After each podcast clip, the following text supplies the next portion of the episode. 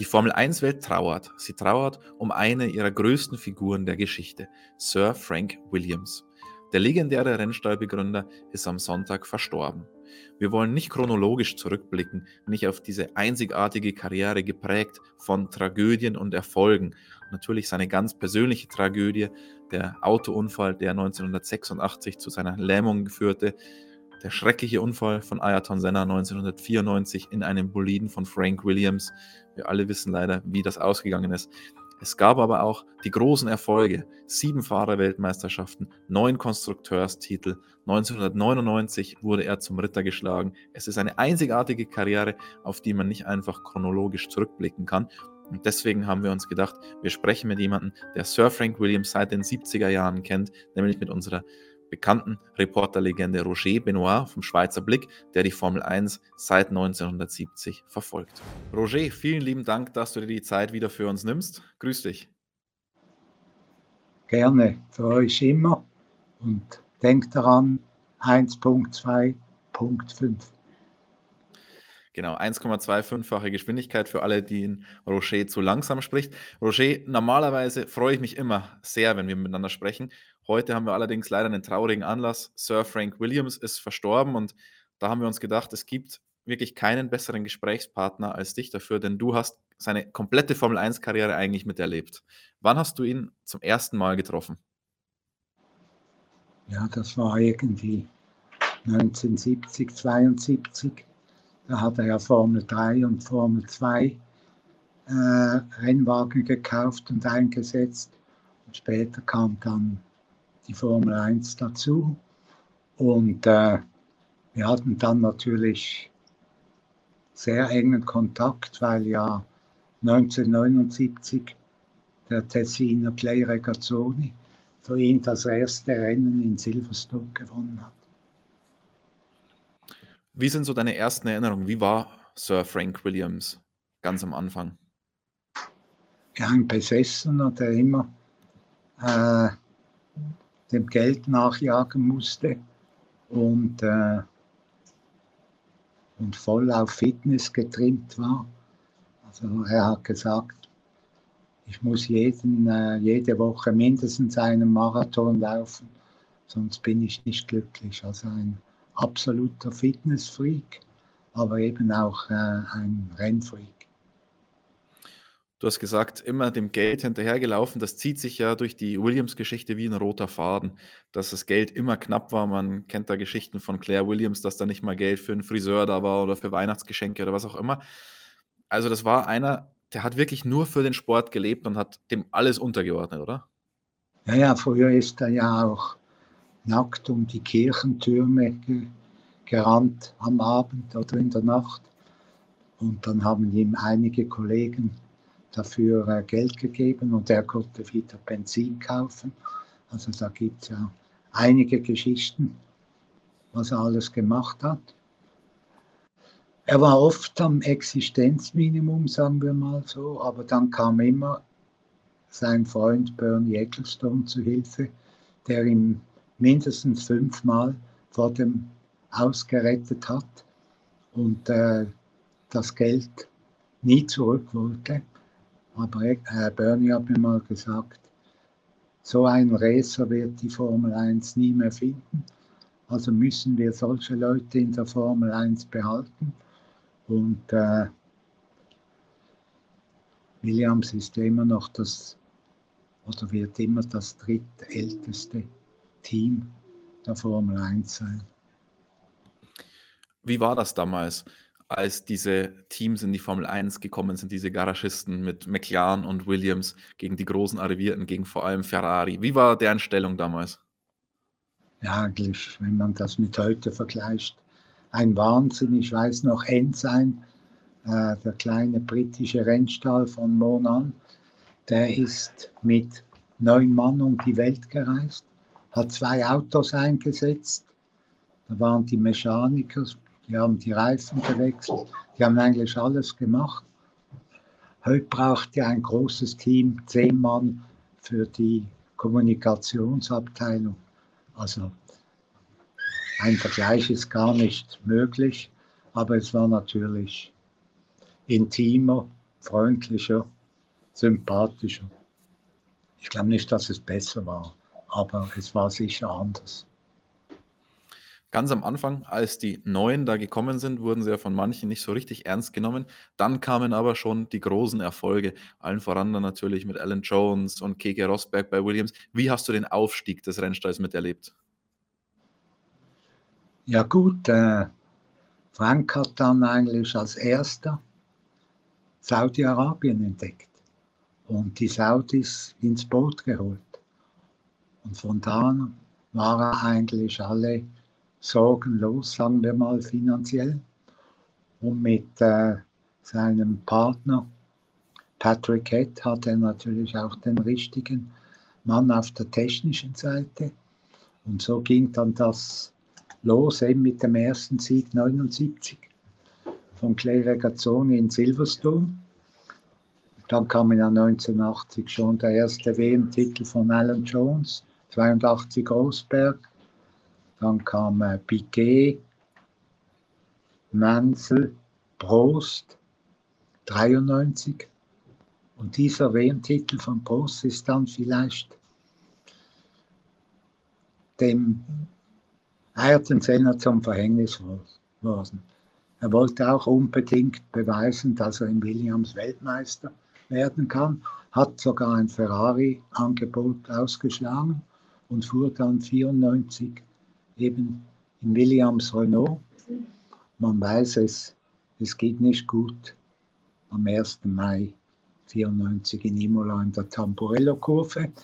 Und glaube, dieses Schicksal hat den Frank bis an sein Lebensende beschäftigt. Dass der größte Rennfahrer damals für die meisten Leute in seinem Auto gestorben ist. Das hat eigentlich nie überwunden. Genau nachher wie 2020, als sein Team verkauft werden musste. Da hat mir der Bernie gesagt, jetzt lebt er nicht mehr lange. Das überwindet er nicht. Ich meine, Frank hat ja praktisch angeführten Weltrekord aufgestellt. Er war 35 Jahre lang Tetraplegiker. Das hat es auf der ganzen Welt noch nie gegeben, dass einer 35 Jahre lang mit dieser Behinderung überlebt hat. Und ich glaube, als er am Freitag ins Spital eingeführt wurde, hat er gespürt, jetzt ist es vorbei und musste nicht mehr lange leben, äh, leiden. Meine ich. Entschuldigung. Du hast ja den Unfall von Ayrton Senna jetzt schon angesprochen. Das war ein ganz einschneidendes Erlebnis für Sir Frank Williams, aber natürlich der Unfall in den 80er Jahren auch. Wie hast du ihn davor kennengelernt und wie hast du ihn nach dem Unfall kennengelernt? Ja gut, der, der Autounfall, der private war 86. Wie gesagt, es war ein vitaler Mann, voll Lebenslust und eben wie der Rennsport war ihm, war ihm alles. Es, es erinnert mich jetzt heute ein wenig an den äh, Franz Toast bei Alpha Tauri, oder? Alles für den Rennsport und so.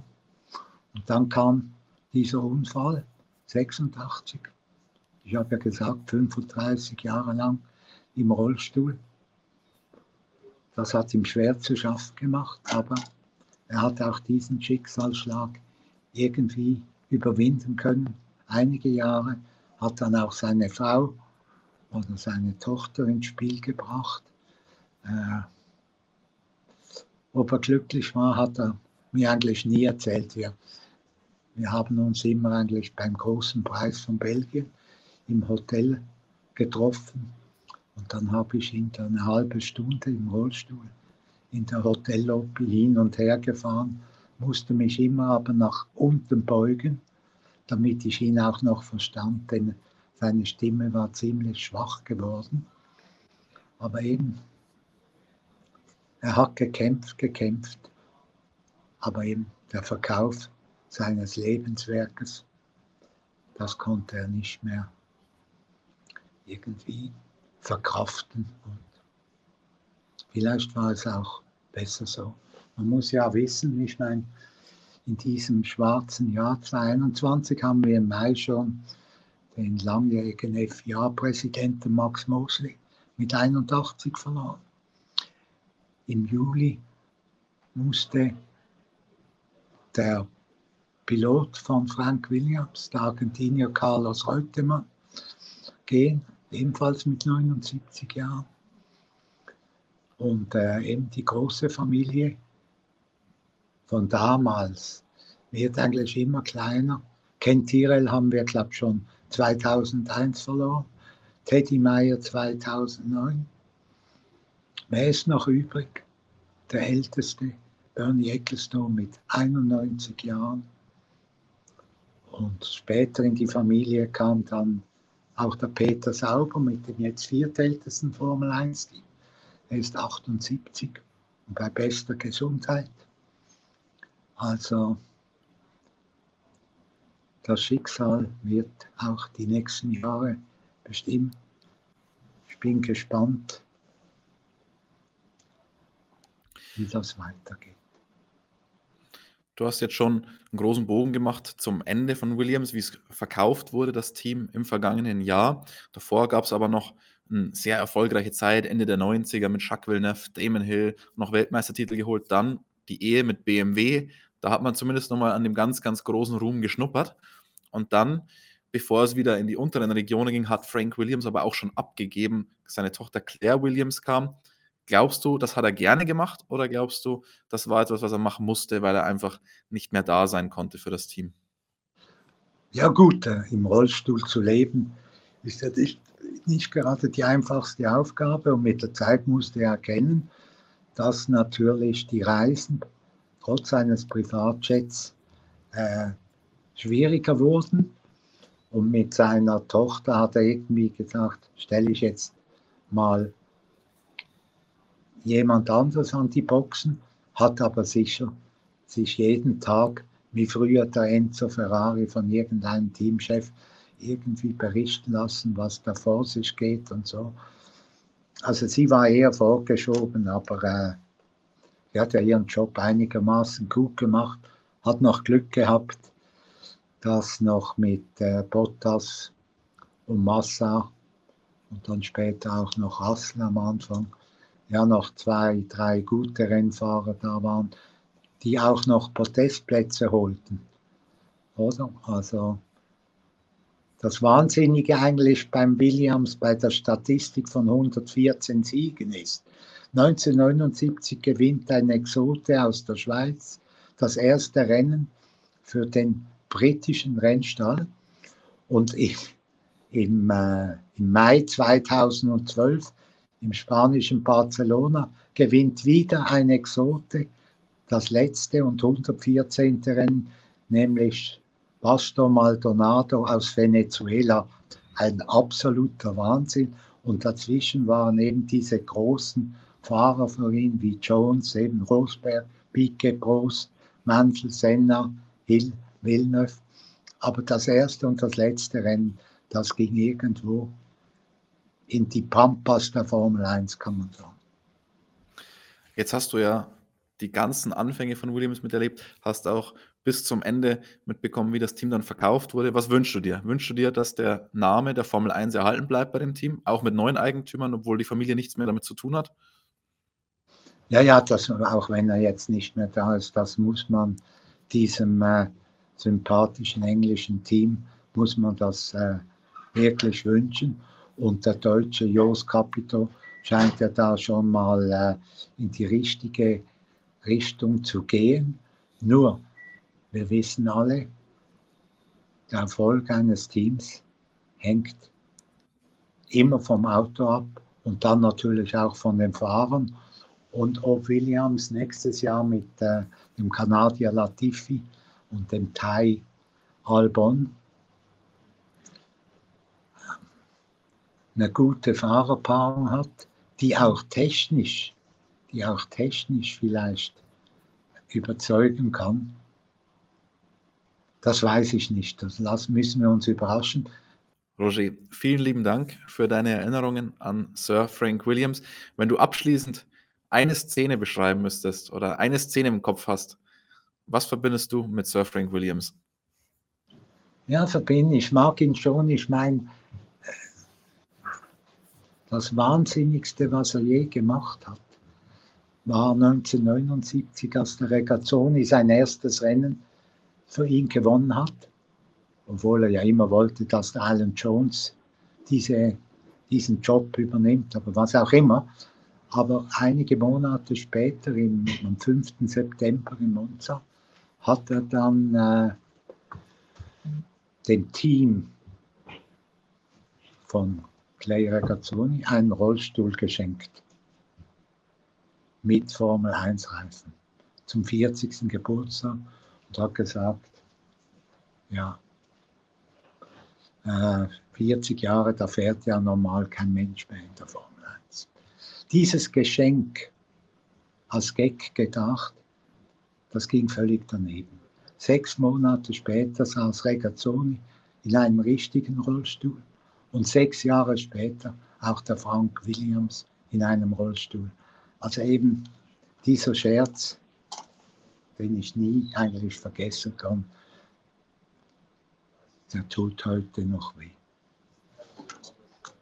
Roger, vielen lieben Dank für deine Erinnerungen an einen ganz besonderen, der der Formel 1-Welt auf jeden Fall fehlen wird.